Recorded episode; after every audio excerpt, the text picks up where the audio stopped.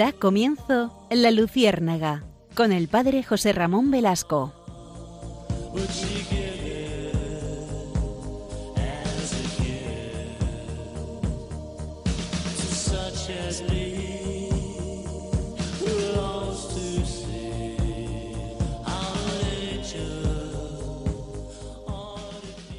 Corría el año de 1860. Ese año nacía en Uganda Carlos, Carlos Luanga.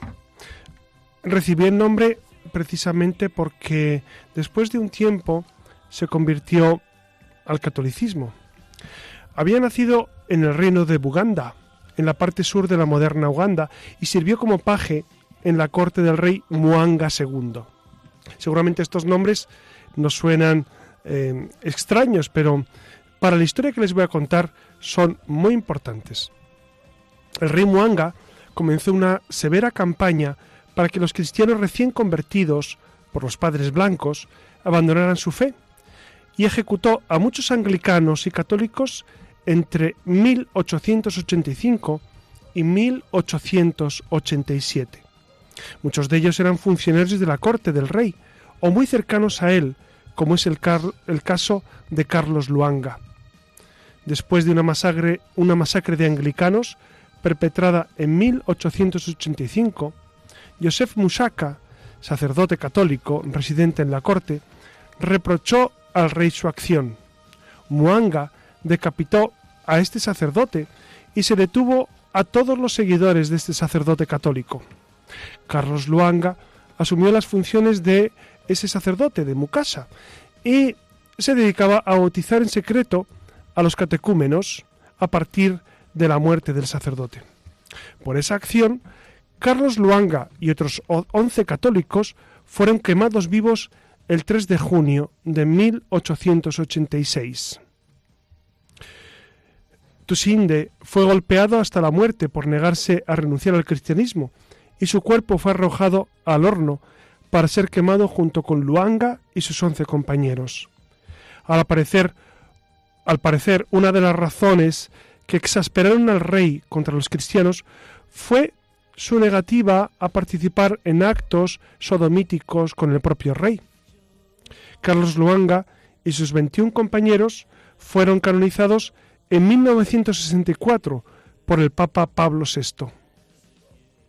Entienden ustedes que estos testimonios, el testimonio de Carlos Luanga, hoy introduce un tema eh, fascinante para para eh, nuestra luciérnaga, como es nada menos que el bautismo, el bautismo y la confirmación, que es seguramente esa plenitud de la gracia que se recibe el bautismo. Hoy, si les parece, vamos a dedicarnos a, más que analizar, a ensalzar y a, y a valorar nuestro propio bautismo. Carlos Luanga murió no solamente por estar bautizado, sino porque una vez que el sacerdote faltó, él se dedicaba a, cuidar a los catecúmenos y a bautizarlos en peligro de muerte. Ustedes saben que incluso los laicos pueden bautizar en peligro de muerte. Es un testimonio que a mí desde siempre me fascinó. Al Papa Pablo VI, cuando estuvo en, en Ruanda en el año 1964, en Uganda, perdón, allí él, resaltó este, este mensaje precioso del testimonio de Carlos Luanga. Eh, desde niño, desde que yo leía Aguiluchos, que era la revista de los misioneros eh, combonianos, y que me empapaba de ese espíritu misionero, este ejemplo de Carlos Luanga ha llenado no solamente mi vida, sino la vida de tantos hombres y mujeres bautizados que viven o que queremos vivir con intensidad esta realidad del bautismo. Por eso, si les parece esta noche, vamos a acercarnos a este gran misterio, que es el bautismo que nos introduce en la vida de la fe, a este gran acontecimiento que es la puerta a los demás sacramentos. Ustedes saben que el bautismo es eh, eh, el camino por el que Cristo nos salva.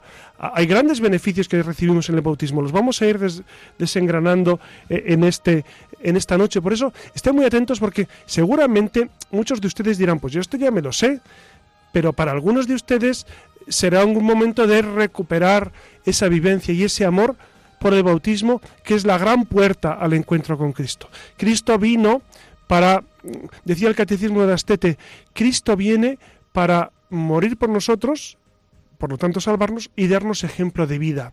Y, la salvación de qué? Del pecado original. Veremos cómo el bautismo nos libera de ese gran desastre que era el pecado original y que solamente mediante el bautismo podemos acceder a la salvación. Por eso, acompáñenos si les parece. Buenas noches, Iria Fernández. Buenas noches. Seguramente recuerdas el día de tu bautismo, ¿sabes la fecha? Sí, me bauticé el 25 de diciembre. 25, ¿qué, 25 de diciembre, día de Navidad. Sí, sí. En mi aldeita, sí. ¿Sabes cuántos días después de nacer? Sí, porque nací en febrero casi un año. Bueno, un año ah, pues casi, o sea, 11 meses. Sí, porque estuve en el hospital. Ah, ya. Pues eh, normalmente yo me bauticé cuatro días después de nacer cuatro días después, ustedes se dan cuenta que antes se valoraba muchísimo, a no ser que el niño estuviera enfermo, por supuesto, que se esperaba, se demoraba, pero se bautizaba inmediatamente después de nacer los bebés había ocasiones en las que la madre no iba al bautismo, porque no podía, porque estaba convaleciente del parto y se bautizaba al niño, independientemente de que la madre pudiera o no pudiera estar. Incluso en Castilla, fíjense, en Castilla había una tradición que por supuesto yo no conocí, es una tradición antiquísima. La madre del bebé daba el primer beso al bebé en el pecho una vez bautizado. Se bautizaba inmediatamente, se bautizaba al día de nacer, a los dos días de nacer. Eh, eh, era una costumbre, claro, el sacerdote siempre estaba eh, en el pueblo, era un acontecimiento de, primera magnitud, el bautizo de un niño. También había otra dificultad y es que los niños morían con relativa frecuencia y entonces se procuró bautizarlos inmediatamente. Entonces, esta es una tradición preciosa que se ha vivido siempre en, por lo menos en nuestro pueblo de Castilla. Buenas noches, Alex. Alex no sé si sabe cuándo fue bautizado. Desde el control dice que no se acuerda. Dice que una semana o así después de nacer. También él se bautizó en Ecuador, ¿verdad? Bolivia, en Bolivia, él es boliviano. Bueno, pues eh, en Bolivia también había esa tradición seguramente de bautizar muy pronto y seguramente continuará. Pues si les parece vamos a acercarnos a este gran acontecimiento del bautismo, que es esta gran y también la confirmación que es la plenitud del sacramento. Acompáñennos si les parece esta noche.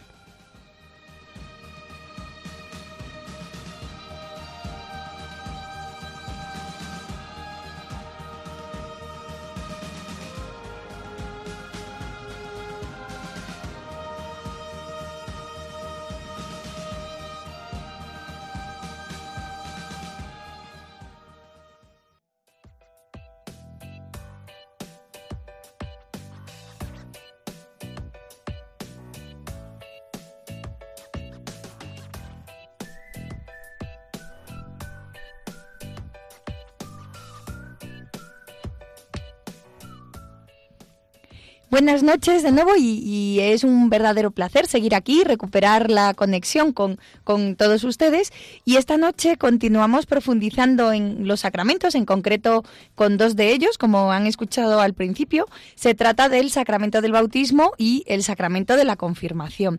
En cualquier caso, lo que, lo que pretendemos desde la Luciérnaga es invitarles al gozo de los sacramentos para que los recordemos juntos y profundicemos en ellos. Recuerden que los sacramentos son signos sensibles y eficaces de la gracia de Dios, mediante los cuales se otorga la vida divina, es decir, que ofrecen al creyente el ser hijos de Dios.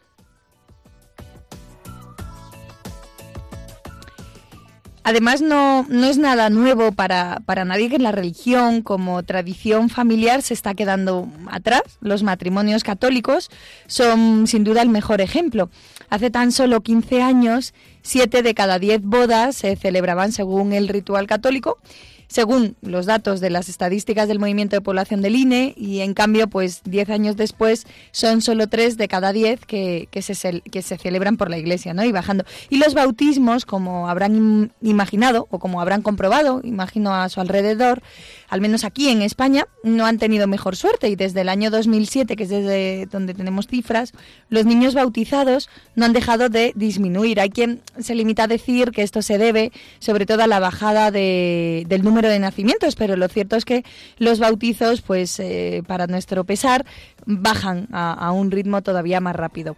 Eh, ya lo saben, ¿no? Como se habrán imaginado, casi todo esto se atribuye sobre todo a una progresiva secularización de de una sociedad, cuanto más eh, se avanza hacia la modernización, que es lo que nos está ocurriendo, pero no se asusten porque no venimos con, con solo cifras agoreras, lo que queremos desde la Luciérnaga es que conozcan en qué consisten estos dos sacramentos, en, toda su dimensión, para que puedan amarlos y, darlos también a conocer, porque en muchos casos de no bautizados lo que ocurre es que eh, no saben qué es el bautismo, no le dan la importancia que quizás, tiene. Quizá porque no se conoce a Jesucristo no se valora tanto el bautismo. Entonces, sería un, un, aspecto esencial seguramente el dar a conocer cada vez más y más eh, la fe. Piensen que nosotros en, en, Occidente, me refiero a España, en general Europa, incluso por supuesto América Latina, quizá hemos vivido una tradición cultural cristiana muy amplia, pero eh, quizás sea necesario recuperar de nuevo eh, esta visión profética del bautismo como han hecho eh, grupos. Yo estoy pensando ahora en las comunidades neocatecumenales, que, son los vulgarmente llamados kikos, ¿no? que le llama el vulgo, pero no está, no, es un nombre correcto, es, eh, el nombre comunidades neocatecumenales, que, que tratan precisamente, Kiko Argüello, trata de recuperar ese sentido profundo del bautismo, de esa preparación al bautismo y el bautismo como camino de conversión. Y el catecumenado de adultos, del cual hablaremos después, pues busca precisamente recuperar ese sentido profundo de la conversión de cara a iniciar una nueva vida a través del bautismo. Nosotros como católicos tenemos la responsabilidad de dar a conocer eh, y proclamar ¿no? las maravillas de entrar a formar parte del grupo de los elegidos por Dios, solo por el mero hecho de estar bautizados. Así que vean eh, ustedes la importancia que tiene. Nos adentramos en estos dos temas cercanos y en ocasiones un pelín desconocidos que, que nos pueden abrir esta noche muchos horizontes, resolver dudas, despertar otras, así que cojan papel y boli que comenzamos.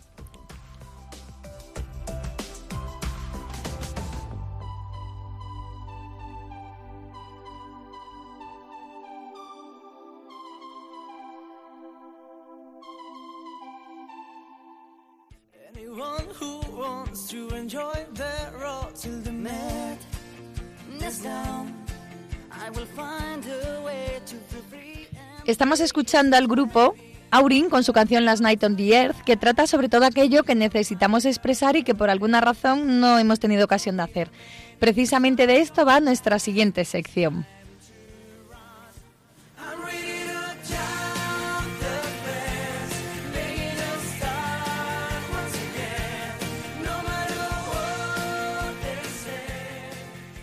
Y antes de, preguntarle al padre José Ramón Velasco por algunas de nuestras inquietudes, vamos a detenernos en recordar a nuestros oyentes en qué consiste el sacramento del bautismo, quiénes pueden recibirlo, en qué condiciones, para después abordar el, otro sacramento, el de la confirmación, pero vayamos por partes.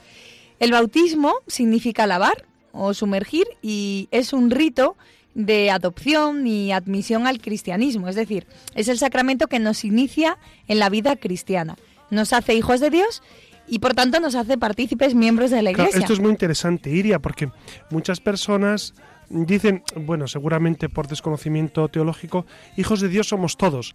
Estrictamente hablando, a nivel teológico, hijos de Dios eh, es una expresión reservada para aquellos que han recibido el bautismo. Esto es muy importante, ¿no? Claro, porque eh, esa filiación, ese ser hijos, se recibe por el bautismo. Entonces, eh, somos hijos adoptivos. Dios Padre solo tiene un hijo, como ustedes bien saben, que es Jesucristo. De hecho, en el credo decimos Jesucristo, Hijo único de Dios, decimos en el credo, ¿no? Pues si Jesucristo es el Hijo único, el único Hijo de Dios, los demás somos hijos por adopción.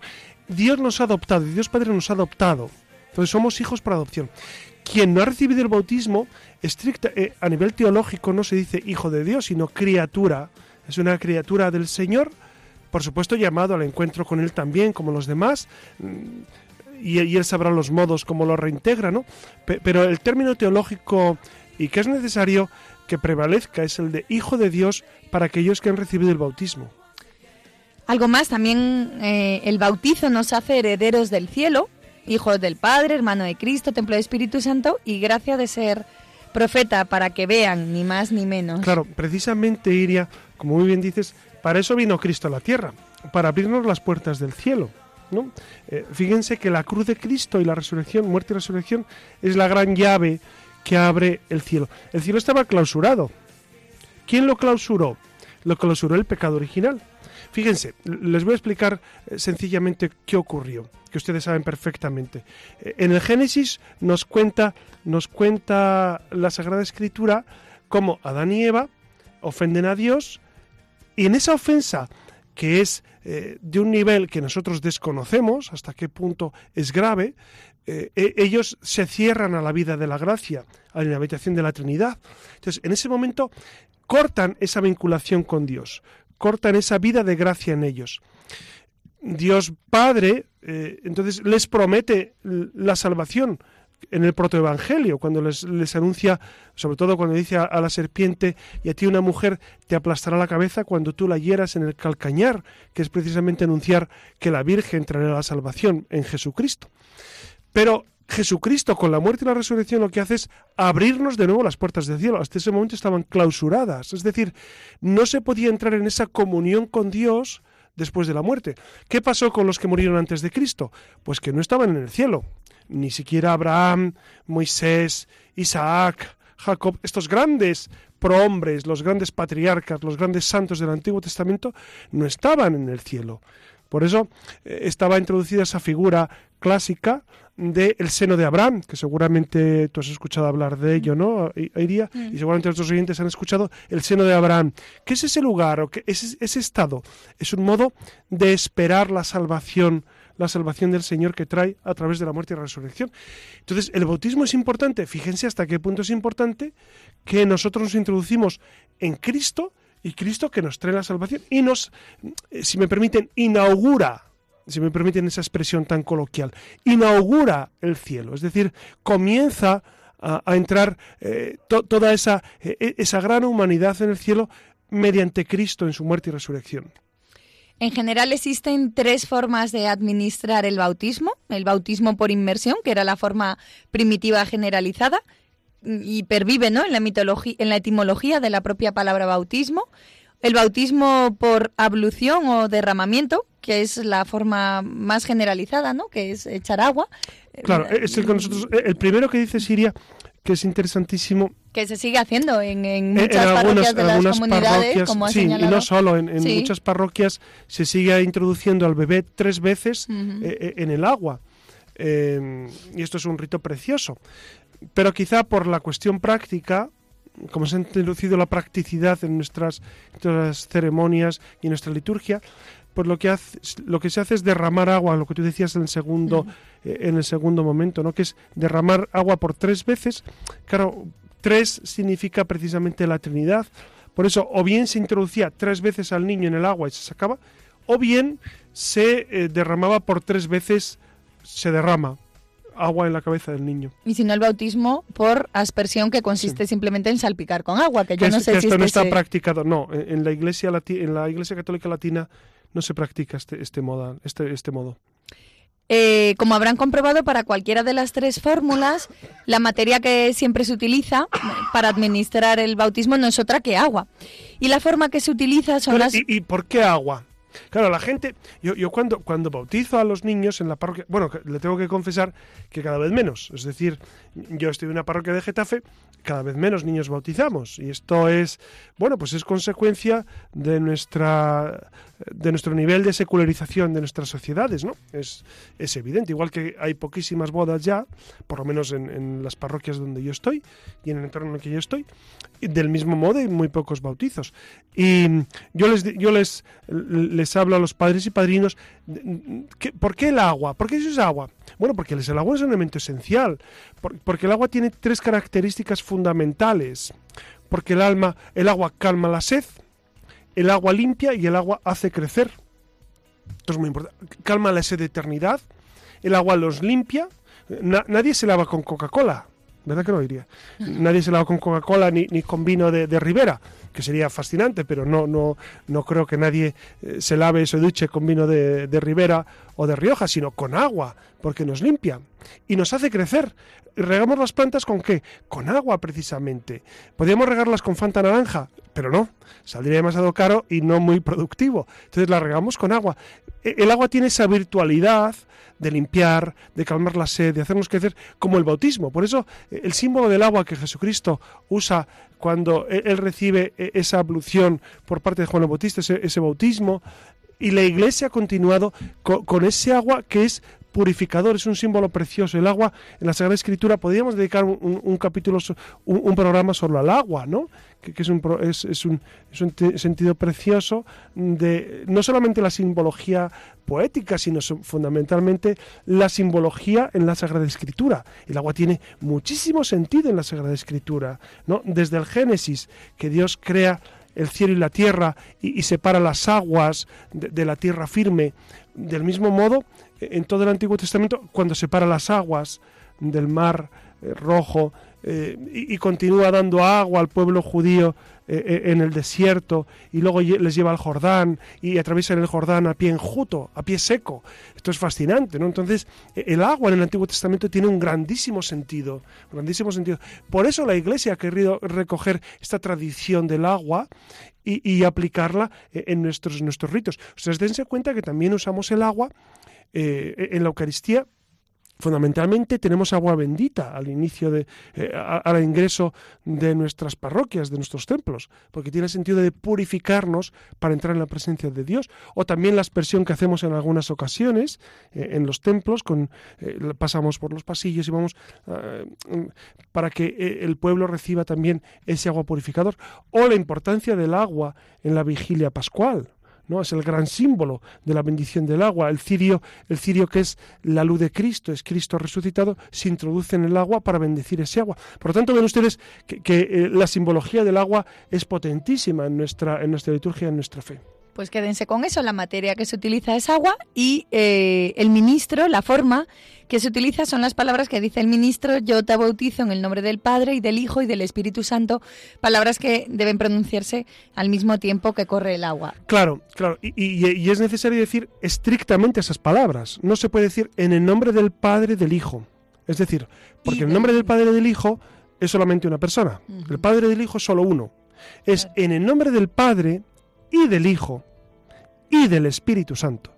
Eh, eh, esos Fíjense qué matices, ¿eh? Yo no había reparado y es verdad. Todo eso es muy importante porque esto ha, tenido grandes controversias eh, en la historia, no vamos a entrar en ellas, pero en la historia de teología ha tenido grandes momentos estelares, pues precisamente de claro, dicen, e, es que solamente una I, pero es que para nosotros la Trinidad es la esencia de nuestra fe, es donde está cimentada nuestra fe. Entonces, nosotros hacemos todo. Ustedes cuando hacen la señal de la cruz, la hacen en el nombre del Padre y del Hijo y del Espíritu Santo. Pues igual, bautizamos, cuando se da la absolución en la confesión, se hace lo mismo.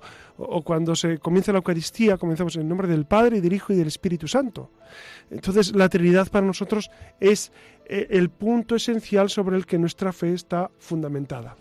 Cuando decimos ministro, nos estamos refiriendo normalmente a un sacerdote, ¿no? Porque ya saben, como ha comentado José Ramón, que en caso de necesidad, cuando un niño o un adulto se encuentran en peligro de muerte y no es posible que el sacerdote esté presente, cualquiera puede, cualquier persona puede administrar el sacramento siempre y cuando tenga la intención de hacerlo y, use la materia y la forma correspondiente. Es decir, nos referimos a que utilice agua y la fórmula del yo te bautizo en el nombre del Padre. Se debe notificar a la parroquia eh, pues que se ha bautizado para que quede registrado y en caso de que viva el, el, niño, el adulto, bueno, pues, pues lo correcto sería que reciba una ceremonia de bautismo solemne. ¿Y quiénes pueden recibir el bautismo? Pues, pues, pues muy fácil, toda persona que no esté bautizada. Lo más habitual. Claro, solamente se recibe una vez, muy bien. Claro, no, no, me parece no muy correcto. Claro, lo más habitual. Bueno, te voy a contar casos. Les voy a contar casos de, personas, de personas que han venido, de, sobre todo vienen de países africanos, exacto, países africanos o países de, América Latina, donde en realidad su partida de bautismo no existe porque se ha perdido, nunca se hizo, tiene un problema y entonces no, no tienen constancia eh, fehaciente de que fueron bautizados. Esto es un tema muy, muy mm. serio. Entonces, claro, ellos quieren recibir la confirmación o casarse. Entonces, no hay partida de bautismo. Entonces, ¿qué se hace? Si ellos, eh, ellos tienen que hacer un juramento incluso con algún testigo de, ese bautismo, de que realmente fue bautizado. No se les puede bautizar diciendo, bueno, pues por si acaso tengo que bautizar. La iglesia no puede hacer eso. Entonces lo que se hace es, eh, es, un, es un modo de juramento y luego se hace una inscripción en el libro de la parroquia con, con ese bautismo eh, que se realizó, del cual no hay una escritura, pero que hay testigos que lo, que lo vieron, lo vivieron, etcétera. Dense cuenta que es muy importante. Por eso, los archivos de las parroquias, y permítanme una acotación mínima, eh, es muy importante que en el archivo de la parroquia conste todo eh, con un carácter muy riguroso, porque, porque es muy serio saber si uno está bautizado o no. Y si me permiten, otra segunda acotación. Si ustedes no saben qué día fueron bautizados, vayan a su parroquia y pregúntenlo. Pregúntenlo porque, porque eso, eso es fácil de, de, conseguir con los ordenadores y tenemos registros en los libros de bautismo, porque es muy importante saber qué día fuimos bautizados. Yo conocí, les voy a contar una anécdota, conocí un santo jesuita que ya ha fallecido, se llamaba Padre José María Elegido, que para mí tuvo una importancia capital en mi formación, y, él eh, me decía muchas veces que él, eh, para el día de su sepultura, y ya falleció, para el día de su sepultura, quería ser enterrado solamente vestido con sus eh, hábitos de jesuita y su, y su casulla sacerdotal, con su crucifijo de profesión y con su partido de bautismo, que él conservaba eh, con muchísimo cariño en la cabecera de su cama. y él me decía, es que ese día comencé a ser cristiano, ese día comencé a ser ciudadano del cielo. Entonces yo quiero eso como un acto esencial en mi vida, que será enterrado con esa partida de bautismo, un acto, como un acto simbólico. Dios ya sabe cuándo fue bautizado, por supuesto, pero él quería que, esa partida de bautismo constara en su, en su sepulcro. Pues a mí me parece esto entrañable, no es necesario llegar a tanto, pero sí por lo menos saber cuándo fui bautizado, yo creo que me parece esencial y, tener, y, por qué no pedir una copia de, su partida de bautismo y tenerla. Los cristianos, ese es nuestro, nuestro gran título. Miren, los médicos, los psicólogos, los psiquiatras, los, los odontólogos, todo el mundo pone sus títulos en, en su despacho. Y a mí me, me, causa un poco de, impresión ver tantos títulos diciendo, este hombre debe saber muchísimo. Bueno, pues nuestro gran título es el de ser cristianos. Es el gran título que tienen ustedes y que tengo yo. Entonces, incluso en mi caso, antes de ser sacerdote soy cristiano. Y esto es muy importante. Entonces, nuestro título de cristiano tenemos que tener, por lo menos conocer el día, y si ustedes pueden tener su partida de bautismo, enmárquenla eh, en, en su casa porque es eh, su gran título. E, es lo que le va a servir para la vida eterna. Cuando vayamos de este mundo a la casa del Padre, la gran pregunta será no si ustedes serán médicos, abogados o, doctores en filosofía, sino eh, viviste en el Señor, viviste el, tu bautismo, fuiste un gran cristiano, ese será nuestro, nuestro gran baluarte de cara, de cara a la eternidad. Pues recuérdenlo, toda persona que no haya sido bautizada es la que puede recibir el bautismo. Claro. Y lo más habitual es que lo reciban los niños, los padres son los que tienen la obligación de bautizar a sus hijos lo antes posible después de su nacimiento. Es un derecho, es un derecho de los hijos el recibir de sus padres todos los dones y valores para su desarrollo humano y cristiano, así que el bautismo, como no, es el don más preciado que, que, que tienen que los padres, ¿no? que pueden recibir de parte de los padres, es el don de la vida de gracia. Así como se les registra para que obtengan sus derechos, se les debe hacer hijos de Dios, hacerles partícipes de la fe de sus padres, que al final, pues, pues como decíamos, es lo más importante. Y en el caso de los adultos, se necesita tener la intención de recibir el bautismo, que tengan fe y que estén arrepentidos de sus pecados, bueno, además de una serie de catequesis, de preparación. ¿Y cuáles son los requisitos para, para el bautismo? Pues los padres tienen la obligación de hacer que los hijos sean bautizados, como hemos dicho, bueno, en las primeras semanas, en realidad ya eso depende un poco, ¿no? Eh, cuanto... Eh, es mejor que sea cuanto antes. Claro, cuanto antes después del nacimiento, ¿no? Que, acudan al párroco, pidan pues, pues cita, y solo los papás tienen el derecho de llevarlos a bautizar. En, en, en caso de adultos que manifiestan su deseo de bautizarse, tienen que asistir a las sesiones de preparación y, presentar ese acto de ese acta de nacimiento ante el sacerdote o su representante. ¿Y quién es o qué papel tienen los padrinos? Que esto también es un tema polémico, ¿no?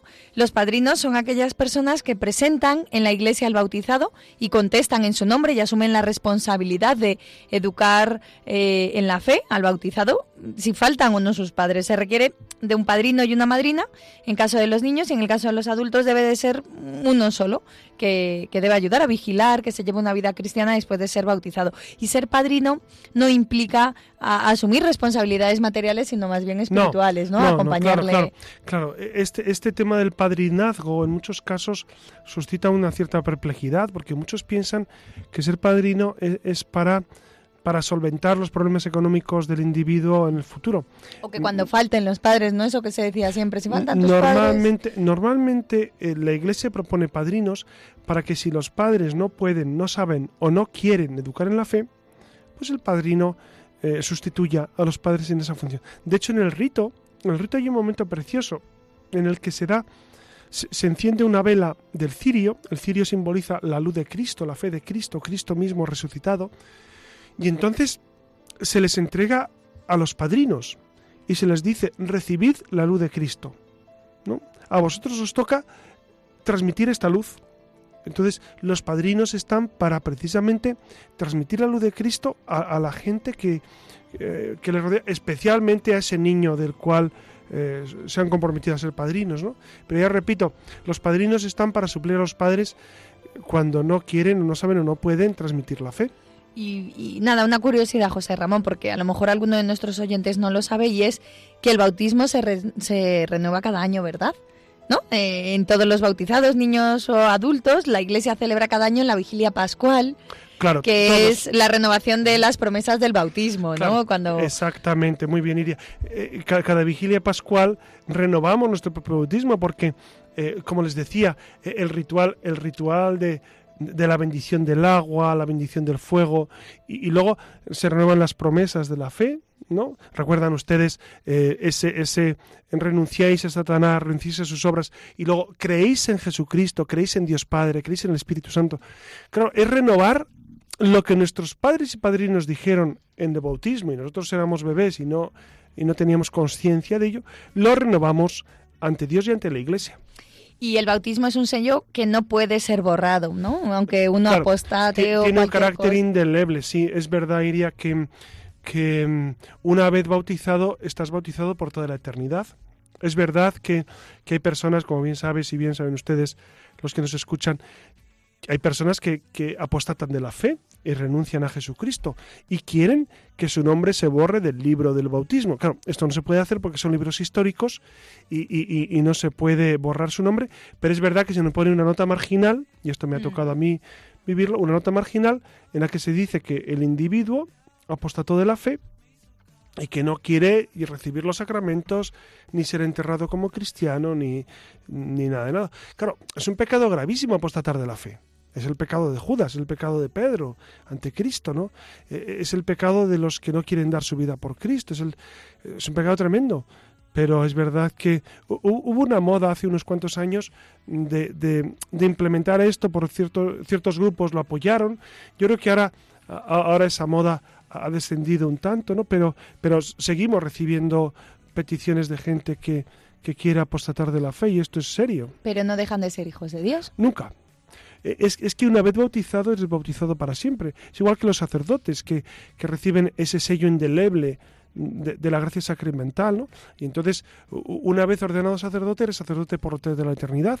Una vez bautizado, eh, es que ontológicamente cambia el ser. Claro, este es un tema que, a nivel físico no se observa. Mira, si me permiten, es lo mismo que en la Eucaristía. En la Eucaristía, a nivel físico no se ve el cambio que hay esa transubstanciación de, de ser pan a ser cuerpo de Cristo. No se experimenta con los ojos ni en un laboratorio, pero hay un cambio sustancial. Por eso es transubstanciación. Lo mismo ocurre en el alma de un bautizado. Pasa de estar en pecado grave, que es el pecado original, a vivir en gracia. Esto no se puede medir a nivel empírico, no es científicamente comprobable con mediciones humanas, pero es evidente que el alma vive un cambio radical, una transformación ontológica, decimos. Ontológica es en cuanto al ser. Eh, hay un antes y un después. Entonces, ese cambio ontológico ya no puede, ya no puede transmutarse nunca más. Y ahora le toca el turno al sacramento de la confirmación, más o menos olvidado, que como saben es uno de los tres sacramentos de iniciación cristiana. La misma palabra confirmación bueno, significa los sacramentos son afirmar. Bautismo, confirmación, Eucaristía. Son los tres sacramentos de iniciación cristiana. Pues confirmación significa afirmar o consolidar, que ya eso nos dice mucho de la palabra. Se trata, por tanto, de afirmarnos en el amor a Dios en consolidar nuestra unión con Él. Y este sacramento, en este sacramento se fortalece y se completa la obra del bautismo, de ahí que hasta hace no mucho tiempo este sacramento iba inmediatamente posterior al bautismo, es decir, se celebraba incluso antes de la, de la, comunión, ¿no? O juntos. Juntos. Mira, de hecho se está bueno poniendo de moda, o sea, lo están volviendo a hacer en algunas bueno, Bueno, os cuento, eh, les cuento. En la praxis antigua en la praxis original de la Iglesia, se recibían estos tres sacramentos juntos, bautismo, confirmación y Eucaristía. Incluso la Eucaristía se les daba a los bebés. Se, mojaba el dedo en el sándwich, en la sangre de Cristo, y se introducía eh, en, la boquita del bebé. El sándwich, sí, la sangre de Cristo. Y esto, esto después se fue, se fue diversificando, se entendió que mejor diversificar el bautismo y separarlo de la confirmación y la Eucaristía. Les tengo que decir que las iglesias orientales eh, lo siguen haciendo así, lo siguen teniendo los tres sacramentos juntos. Los ortodoxos y católicos de, rito oriental siguen haciendo esos tres sacramentos juntos. Nosotros los hemos diversificado, los hemos separado por motivos pastorales, pero están íntimamente unidos los tres sacramentos. Entonces la confirmación, como muy bien decías, es la plenitud de la gracia, eh, es recibir, eh, no, es que el individuo confirme lo que dijeron otros por él, sino el individuo eh, el que recibe la confirmación recibe esa plenitud de la gracia del bautismo.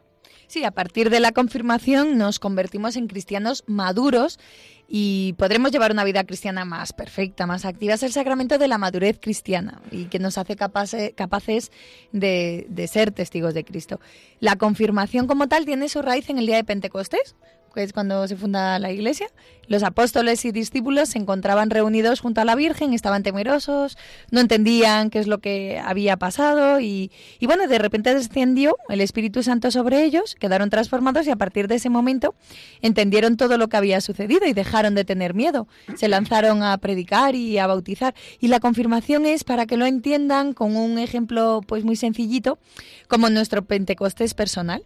El Espíritu Santo está actuando continuamente sobre la Iglesia de modos muy diversos y la confirmación al descender el, Espíritu Santo eh, pues esta es una de las formas en la que él se hace presente todavía más en nosotros, en el pueblo de Dios. Fue en el concilio de Trento cuando se declaró que la confirmación era un sacramento instituido por Cristo, ya que bueno, los protestantes lo rechazaran porque según ellos no aparecía el momento preciso de su institución. Además encontramos en el Antiguo Testamento muchas referencias por parte de los profetas de la acción del Espíritu en, la época mesiánica, ¿no? cuando el anuncio de Cristo en la venida del Espíritu Santo para completar su obra. El Nuevo Testamento narra cómo los apóstoles, en cumplimiento de la voluntad de Cristo, iban imponiendo las manos, comunicando el don del Espíritu Santo, que estaba destinado a completar, a complementar ¿no? la gracia del bautismo. Al enterarse los apóstoles que estaban en Jerusalén de que Samaria había empezado, había aceptado la palabra de Dios, les enviaron a Pedro y a Juan. Estos bajaron y oraron por ellos para que recibieran el Espíritu Santo, pues todavía no habían descendido sobre ninguno de ellos, únicamente habían sido bautizados en nombre del Señor Jesús. Entonces les imponían las manos y recibían el Espíritu Santo. Si bien la materia del bautismo, como recuerdan, es el agua, que, que tiene ese significado de limpieza, en este sacramento la materia significa fuerza y plenitud y el signo de la confirmación es la unción. Desde la antigüedad se utilizaba el aceite para muchas cosas, como saben, para curar heridas, eh, ¿no? Mm, y es símbolo, por tanto, de abundancia, de plenitud. Y además la unción ah, va unido el nombre de cristiano, que significa ungido. La materia de este sacramento es el santo crisma, que es el aceite de oliva mezclado con bálsamo, consagrado por el obispo el jueves santo y además la unción debe ser en la frente. Fíjense que, mm, el ungir con óleo, con aceite, En el Antiguo Testamento también se hacía en muchas ocasiones. ¿Por qué? Usted recuerda el Salmo del aceite que baja por la, barba, por la barba de Aarón, ¿no? Es decir, a, los, a, los, reyes, a los profetas, se les ungía, se les marcaba. Ungir significa, de alguna manera, señalar. Y, y, de hecho, con abundancia, para que todo el mundo viera que él era el ungido, el ungido de Yahvé, enmarcado por Yahvé. Por eso, e, e, ese ungüento que, que, que, usamos es también aceite, aceite perfumado. Cristo eh, es, es precisamente, Cristo viene de el ungido, el ungido es Cristos, el que ha recibido la crismación. Por eso, de alguna manera, en la confirmación, cuando se señala, cuando se crisma a, los, a, los, a, los que van a recibir el sacramento, de alguna manera se les identifica con Cristo, que, es, que es el ungido de Yahvé. Por eso es un sacramento que, que, es de una riquísima, riquísima simbología. Las palabras que acompañan a la unción y a la imposición individual de las manos es recibe por esta señal de la cruz el don del Espíritu Santo. La cruz, pues, es el arma con el que cuenta el cristiano para defender su fe, ¿no? Y, es curioso, y es curioso, Iria, que, muchos que, nos escuchan quizá se preguntarán, ¿y yo he recibido la confirmación? Porque claro, la gente mayor seguramente sí, porque eh, antiguamente eh, cuando el obispo iba a los pueblos, pues confirmaba a todos los que estaban y entonces todos recibían la confirmación sin más preparación, porque la gente ya estaba, ya estaba preparada por el ambiente católico en el que vivíamos. Pero la gente joven, con joven me refiero a menores de, qué sé yo, 50 años, pues quizá tienen que preguntarse si la han recibido, porque si no se acuerdan seguramente no la han recibido, seguramente no. Y es importante recibirlo, y es importante, pues acérquense ustedes al párroco de su iglesia, al sacerdote de, que esté en su iglesia, y pregúntenle cómo pueden recibir la confirmación. A mí me ha ocurrido muchos casos de gente, por ejemplo, padres de niños que de primera comunión. Llevan a su niño a que reciba la primera comunión, pero ellos no están confirmados. Entonces, entonces, pues es necesario un proceso pequeño de catequesis o grande, dependiendo de las circunstancias, y después recibir su confirmación. Dense cuenta que es la plenitud del bautismo y es necesario que todos lo recibamos. Entonces, es muy importante. Aparte, eh, el derecho canónico dice que es el requisito para luego ser padrino de bautismo o de confirmación de otros, por supuesto, pues no necesita estar confirmado. A veces trivializamos mucho este sacramento, como pensando que es solamente para adolescentes que han acabado su primera comunión y que tienen que continuar el proceso catequético, y olvidamos que hay adultos que no lo han recibido. Por eso yo les recomiendo, si ustedes tienen a bien, que, revisen en su vida si han recibido el sacramento y si no, acérquense porque les va a hacer mucho bien. La gracia de Dios entra y penetra en el alma y nos cambia. Por eso anímense con intensidad a recibir este sacramento. Perfecto, pues muchísimas gracias José Ramón por, por, tus preguntas, porque en realidad teníamos una que creo que has ido contestando a lo largo del programa, que, que, que, como saben, pues tú lo has dicho, ¿no? Que la confirmación está perdiendo cierto fuelle.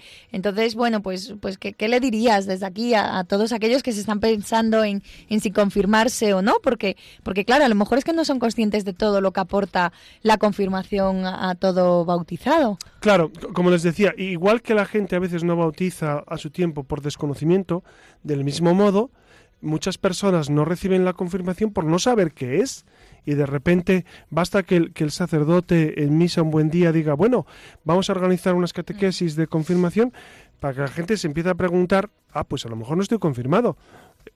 Repito, si no se acuerdan si están confirmados o no, eh, quizá no lo estén y entonces habría que preguntárselo al sacerdote de su parroquia eh, cómo hacer para recibir este sacramento, que es muy importante, repito. Además puede recibirlo incluso una persona que, que esté casada, ¿no? Es decir, que haya recibido luego otro sacramento, que ah, no es necesariamente claro, claro, seguir ese orden de los sacramentos de iniciación. Claro, la confirmación simplemente hay que estar bautizado para confirmarse, eso es, eso es lógico. Pero puede ser incluso después de haber recibido la primera comunión, después de estar casado, se puede recibir la confirmación, por supuesto. Pues muchísimas gracias, José Ramón, por, por, por tus respuestas. Imagino que, que nuestros oyentes algunos habrá quedado con más interrogantes, pero, pero bueno, con esto tienen suficiente para ir haciendo de boca y recuerden que nos encuentran en la red. tenemos un correo electrónico, la luciérnaga arroba radiomaria.es, para que nos dejen algún comentario, para que nos envíen propuestas de programa, para que, bueno, ya saben que es la ventanita que, tienen para comunicarse con nosotros y nada, ya saben que les esperamos aquí en la red.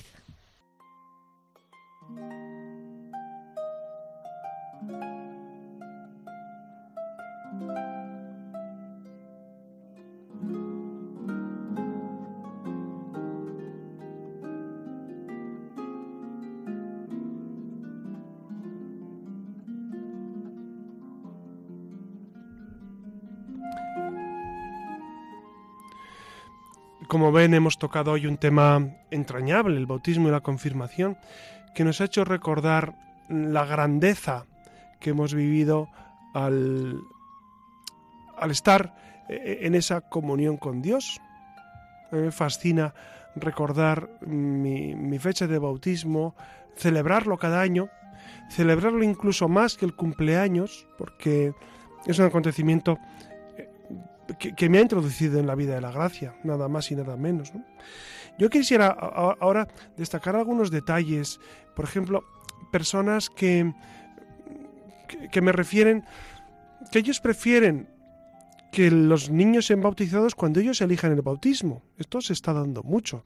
Es decir, católicos que dicen, bueno, pues que cuando el niño sea mayor decida si quiere bautizarse o no. Claro, esto que parecería un acto de responsabilidad y de libertad, yo diría, para otros temas también dejamos al niño libre. Es decir, por ejemplo, eh, para decidir si quiere o no quiere ir al cole, le preguntamos al niño. La gente me contesta, bueno, es que es importante para el niño que vaya al colegio y que sepa leer y escribir. Y la pregunta inmediata es, y el bautismo es importante o no es importante. Yo creo que no es una postura muy evangélica o muy conforme a lo que Dios propone el diferir el bautismo de los niños, es decir, e-, el esperar a que ellos decidan si quieren o no quieren algo. El amor, el amor de Dios no puede diferirse. E-, el amor de Dios es necesario ya, cuanto antes, no para, para mañana es eh, cuanto antes ustedes puedan bautizar a los niños es mucho mejor, porque si no privamos a los niños de esa gracia bautismal durante esos primeros años y es y es peligroso porque sin el bautismo, sin la gracia de Dios, pues el hombre con mucha dificultad puede vivir incluso la ley natural y conocer lo esencial para su salvación. Por eso yo les invito a que bauticen a sus hijos cuanto lo hace la iglesia. La iglesia lo propone así bautizar a los hijos cuanto antes eh, para no privarles de esa ayuda fascinante de la gracia luego también hay otros, otras dificultades que algunos ponen y es por ejemplo si en peligro de muerte se puede bautizar pues efectivamente sí en peligro de muerte es decir cuando un niño o un adulto eh, puede morir inmediatamente, cualquier cristiano, incluso no cristiano, puede bautizar. Eh, hay dos requisitos esenciales. Primero, que se haga en el nombre del Padre y del Hijo y del Espíritu Santo. Y segundo, que se haga conforme a la intención de la Iglesia. Es decir, si yo, si yo soy, imagínense que, que yo fuera un seglar y estoy ante una persona a punto de morir o un bebé que ha nacido muy enfermo y que está a punto de morir, soy o soy la enfermera o soy el médico, etcétera, lo puedo bautizar con estos dos requisitos, incluso no siendo yo católico, no siendo yo cristiano. Podría bautizar a ese niño con estos dos requisitos, repito, bautizándolo con agua en el nombre del Padre y del Hijo y del Espíritu Santo y con la intención de hacer lo que hace la Iglesia sobre este individuo. ¿no? Por eso eh, eh, es, muy importante eh, que sepamos esto, para que, para que si estamos en esa, en esa circunstancia, pues bauticemos a ese niño, sea quien sea. Y luego hay otra duda que, mucha gente me ha preguntado, es, ¿y si, y si un niño, por ejemplo, un, un bebé que ha sido abortado, muere sin estar bautizado, va al cielo? Bueno, pues el catecismo sobre eso deja, deja una gran puerta abierta a la esperanza y es que eh, dice, los niños muertos sin bautizar se encomiendan a la misericordia de Dios. Y hasta ahí. Es decir, eh, claro, aquí me van a permitir una cuestión. que la Iglesia teológicamente es muy cauta. Si dijéramos, incluso los no bautizados van al cielo, pues tenemos un problema, porque entonces ¿para qué vino Cristo a morir y resucitar por nosotros si no es necesario el bautismo? Pero uno se pregunta, ¿y uno que no ha podido recibir el bautismo porque nunca tuvo oportunidad, como un niño muerto en el seno de su madre, no va al cielo? Pues miren, eh, San Agustín introducía una fórmula teológica que ahora está en desuso, que es el, de, el del limbo de los justos, el, de eh, eh, ese lugar donde están los que no pudieron recibir el bautismo, pero que tampoco tuvieron pecado personal como para ser condenados al infierno, etcétera, etcétera. Entonces, es un tema teológico muy complicado y que, repito, el catecismo lo resuelve de esa manera tan fina, tan delicada, diciendo... Eh, en el número 1261 dice, en cuanto a los niños muertos sin bautismo, la Iglesia puede solo puede confiarlos a la misericordia divina, como hace en el rito de las exequias por ellos. Dice, solo puede confiarlos. Es decir, la Iglesia ante ese tema pues tiene que callar como ante tantos temas teológicos que, que nos superan, ¿no? Entonces, por eso yo les invito siempre a valorar profundamente este sacramento, a vivirlo intensamente toda la vida, agradecer al Señor que hemos sido bautizados, agradecer que hemos tenido unos padres que nos han llevado al bautismo. Fíjense, los padres qué importantes son para nosotros, ¿no? Y, entonces tenemos unos padres, unos padrinos que nos han dado la fe, agradezcanselo ustedes. Yo les digo incluso a mis feligreses, agradezcan a sus padres, a los catequistas que les han ayudado, a los sacerdotes que en el camino de su vida les han hablado de Dios, en sus parroquias, a tanta gente que, les ha llevado por el buen sendero de la fe. Agradezcan muchísimo. Por eso, eh, con este agradecimiento concluimos esta, esta noche sobre el bautismo. Como ven, es un tema fascinante que, que nos abre una puerta inmensa a la esperanza y a la salvación. Buenas noches, Siria Fernández. Buenas noches. Buenas noches, Alex Gutiérrez. Y buenas noches a todos ustedes. Que tengan una muy, un muy feliz descanso. Les ha hablado su amigo José Ramón Velasco.